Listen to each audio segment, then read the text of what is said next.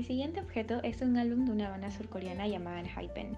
Este álbum fue publicado en el año 2020 y como tal contiene un disco DVD con 7 canciones escritas en coreano. Cumpliendo su función de entretenimiento, este álbum es característico no por ser el primer álbum con el que la banda ha debutado, pero por su concepto misterioso y descubrimiento que se puede apreciar alrededor de todas las canciones.